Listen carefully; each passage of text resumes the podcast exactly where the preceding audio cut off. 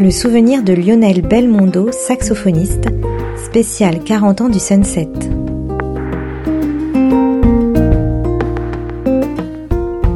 Alors vraiment le premier souvenir euh, que j'ai c'est euh, la rencontre avec, avec Stéphane Porté voilà et, je dois dire qu'immédiatement euh, le, feeling est passé et c'est mon premier bon souvenir on va dire parce qu'après il y en aura d'autres.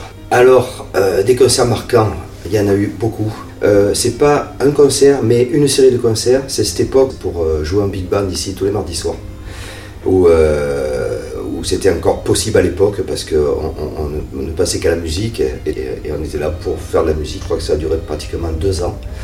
Et euh, ça, c'est un grand souvenir parce que c'était tous les mardis soirs. C'est pas un concert, mais plusieurs concerts. Un laboratoire où on pouvait euh, jouer euh, des morceaux différents chaque semaine. Le public était là, c'était rempli à craquer.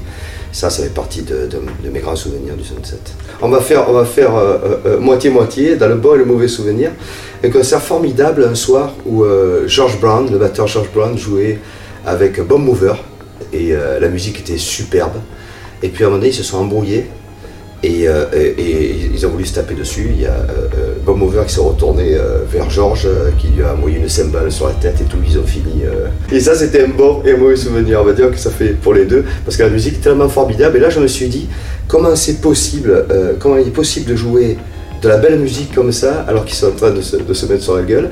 Puis finalement, euh, tout s'est arrangé euh, au deuxième set, ils sont descendus en, bas avec une bosse parce qu'ils s'étaient bien cabossés, puis ils sont revenus comme si de rien n'était et ils ont continué leur concert.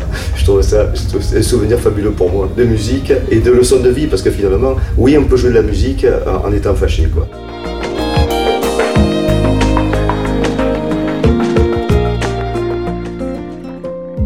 Toutes les semaines en décembre et janvier à l'occasion des 40 ans du Sunset.